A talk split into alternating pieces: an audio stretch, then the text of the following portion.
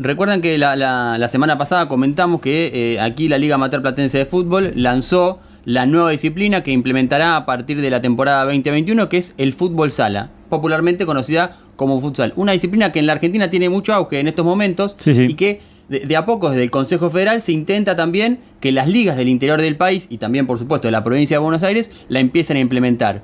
Eh, un detalle tiene que ver con que en el 2016 eh, la selección argentina de futsal dirigida por Diego Justosi se consagró campeona del mundo en el Mundial de Colombia. Ese mismo entrenador, Diego Justosi, hoy dirige al equipo de El Pozo de Murcia que clasificó a la final de la Champions League Europea que jugará frente a Barcelona entre hoy y mañana.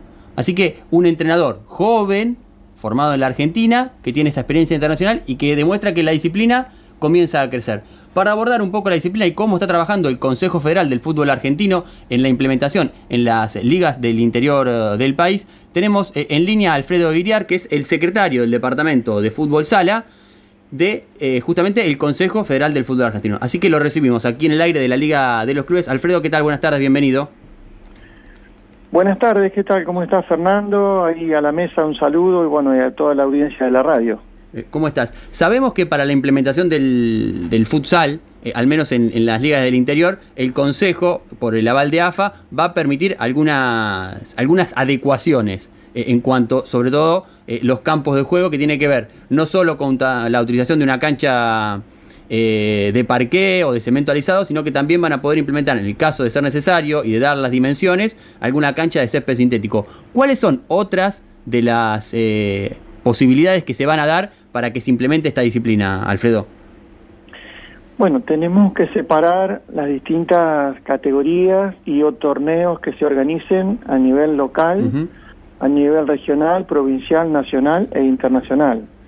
En la medida que se va creciendo en, los torneos y en la importancia de la disciplina, se va exigiendo, por supuesto, mayores adecuaciones. Eh, por ejemplo, lo ideal, vos lo dijiste, piso de parquet, eh, piso de mosaico, piso de mm, cemento alisado, este, bueno, y también se flexibiliza para eh, los torneos locales los, eh, las canchas de césped sintético, adecuándolas, por supuesto, a la disciplina, porque bueno, el futsal requiere de un área redonda, y habitualmente las canchas de césped sintético son aquellas que se utilizan para mm, jugar al fútbol 5, este, bueno, es para divertimento de la gente que va y alquila una cancha y, y puede, este, mm, digamos, hacer algo algo de deporte a, nivel este, amateur, a nivel de entretenimiento. Pero ya cuando vamos a jugar un torneo oficial de una liga,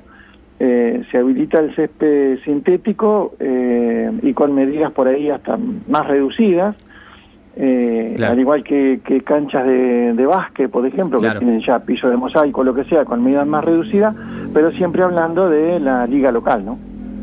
Sí, sí, sí. Hablabas de, las dimensiones del campo de juego. Las medidas eh, estándar de la cancha de, futsal es de 20 por 40, ¿verdad? Sí, esto ya para jugar torneos nacionales o internacionales. También de pronto si eh, el estadio, por ejemplo, reúne todas las condiciones, eh, eh, esto es este, todas las medidas de, seguridad sanitarias, vestuarios, tribuna y demás, y tiene unas medidas inmediatamente inferior, como pueden ser 18 por 36, 19 por 38, también se va a habilitar para los torneos máximos. Pero bueno, este, para esa instancia no se habilitan este, reducciones este, más reducidas, ¿no es cierto? Medidas más reducidas porque, bueno, este, ya las exigencias de Consejo Federal, AFA o Colmebol ya son distintas. Y estamos hablando de la ciudad de La Plata, de la Liga Amateur Platense, y le pregunto, Alfredo, eh, ¿cuáles son las expectativas temporales, digamos, cuándo creen, más allá de, lo que la pandemia vaya indicando, la, cuestión de salud vaya indicando, eh, en qué momento creen o se plantean eh, que, que ya en la Liga Amateur Platense se pueda empezar a competir?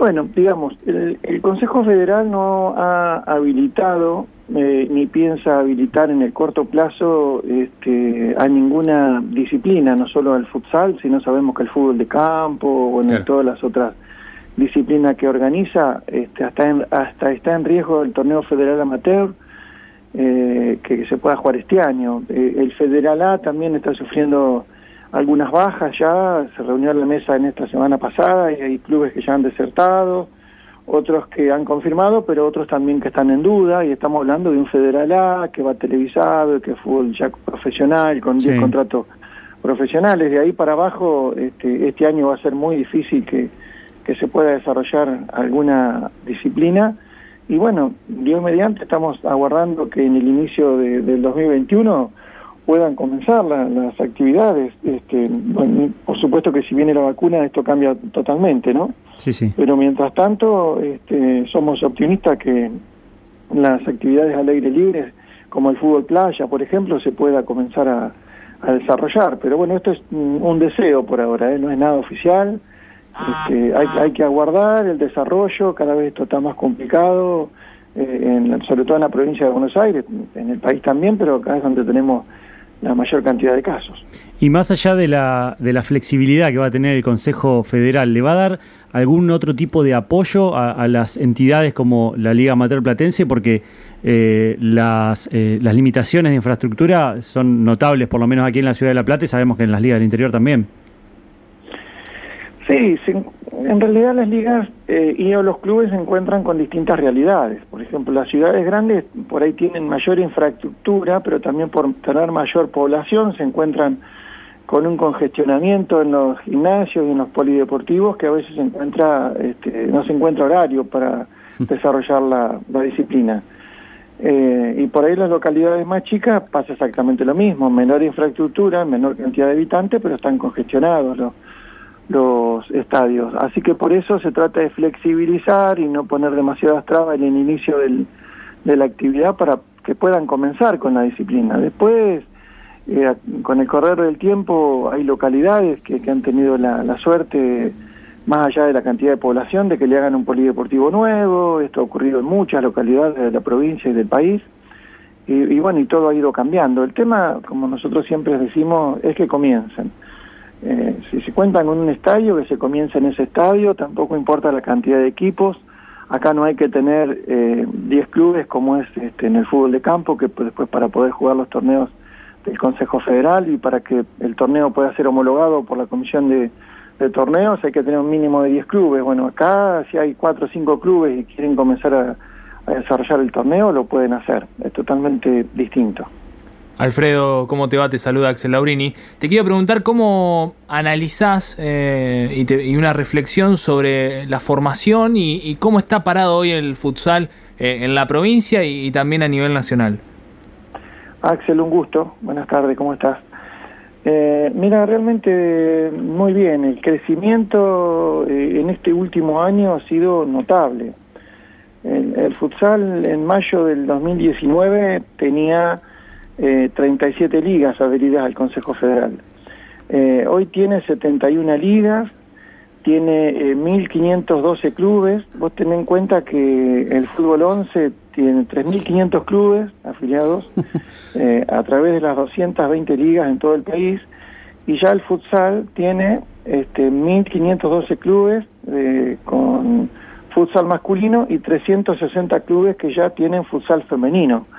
O sea, este, del, del 2019, mes de mayo, al, mes de la fecha eh, del 2020, este, hemos incorporado eh, de 37 a 70 ligas, es un monto muy, muy importante. Yo creo que esta pandemia ha ayudado también a los dirigentes al estar un poco más desocupados del fútbol de campo, se han dado cuenta que, que el futsal y el fútbol playa son dos disciplinas que son muy importantes tenerlas en el ámbito de la liga y, de los clubes, porque bueno, están fomentando otra actividad, eh, no solo para la parte social, sino también para la parte deportiva, institucional y, por qué no, también para la futura recategorización de ligas que va a tener eh, a cargo el Consejo Federal eh, en, en los próximos años, ¿no?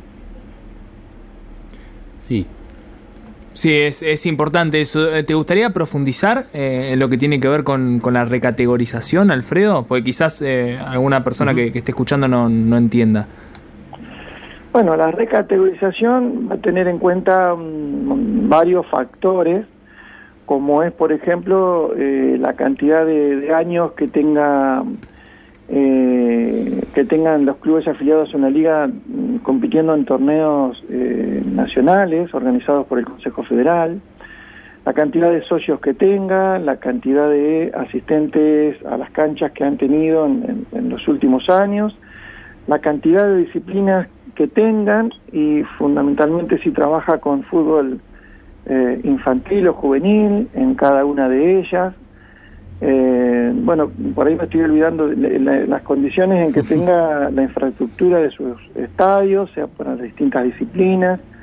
La comisión mira un poco varios aspectos para después eh, tener en cuenta esta recategorización eh, y en, definitiva entrega una, un certificado de, vigencia que los habilita a, a desarrollar este, y a participar en distintos torneos, ¿no?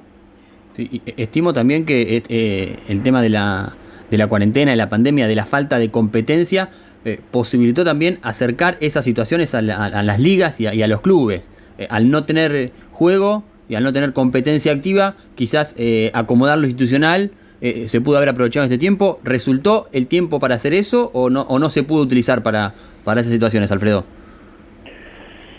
Bueno, sobre eso estuvimos trabajando ya desde antes de esta pandemia, ya hace años que venimos trabajando con las ligas y los clubes para que pongan al día la personalidad jurídica, para que mm, este, pongan al día sus balances, para que carguen los jugadores al sistema Comet, único sistema digital que es el que demuestra en definitiva la pertenencia de todos los jugadores eh, del fútbol del interior del país y también de AFA y también de Conmebol y FIFA, porque esta es la plataforma donde quedan registrados todos los jugadores. Eh, y fundamentalmente ahora con este proyecto que, que se ha aprobado eh, recientemente, que tiene que ver con la documentación a presentar posterior al 2014, facilita este, muchísimo. Lo que pasa que, bueno, también hay que tener en cuenta la disponibilidad económica, los clubes han sufrido mucho, durante este último año con, con la pandemia en la parte económica no han tenido recaudación y, y bueno y también este poner los papeles al día eh, cuesta no porque hay que certificar balances porque hay que pero este, también es cierto que aquellas instituciones que han tenido su documentación al día han logrado beneficios a nivel del gobierno nacional, provincial y también municipal. este, la, vida cuenta que han recibido subsidios, han eh, recibido el abono del pago de sus empleados, los que están en blanco. Este, bueno, es este, mucho el beneficio estar al día con la, documentación jurídica y todo lo demás.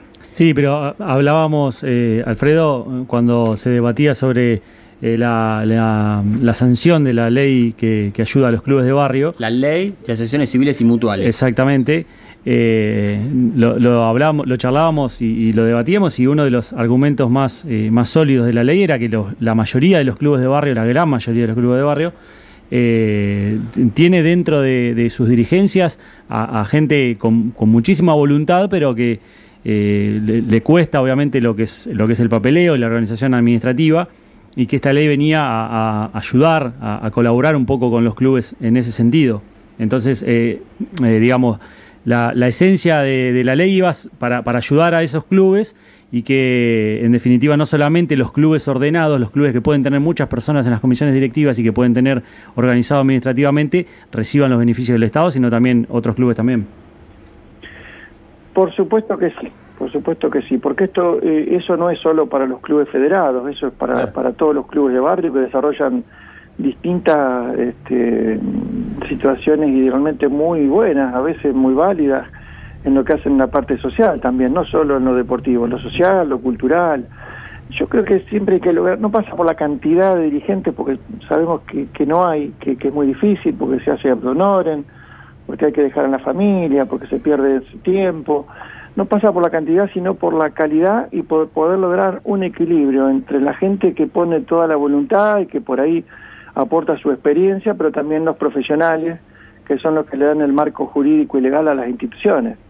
Eh, hay, que, hay que lograr eso, este, no importa tener 20 personas, sino que 5 o 6, pero que se logre ese equilibrio, que se piense en lo institucional. Nosotros siempre decimos que el mejor trofeo que puede dejar un dirigente en una institución no es el trofeo de un campeonato, sino dejar la institución eh, al día con su parte jurídica, con su parte económica, mejorar la infraestructura para que la gente y los socios puedan eh, estar más cómodos. Este, en fin, hay un montón de cosas que a veces no se tienen en cuenta y que son las que quedan en el futuro, ¿no? Así es. Bueno, Alfredo, eh, le agradecemos por, por el tiempo, por adentrarnos un poco en lo, que es el futsal, una disciplina que en la liga y en la gran mayoría de, de los clubes y ligas justamente del interior de la provincia de Buenos Aires se empieza a practicar y que es novedosa. Entonces queríamos tener algunos detalles de cuáles eran esos, esas adecuaciones eh, en, su palabra para, para, tener esos detalles. Así que gracias por, el tiempo y estamos en, contacto.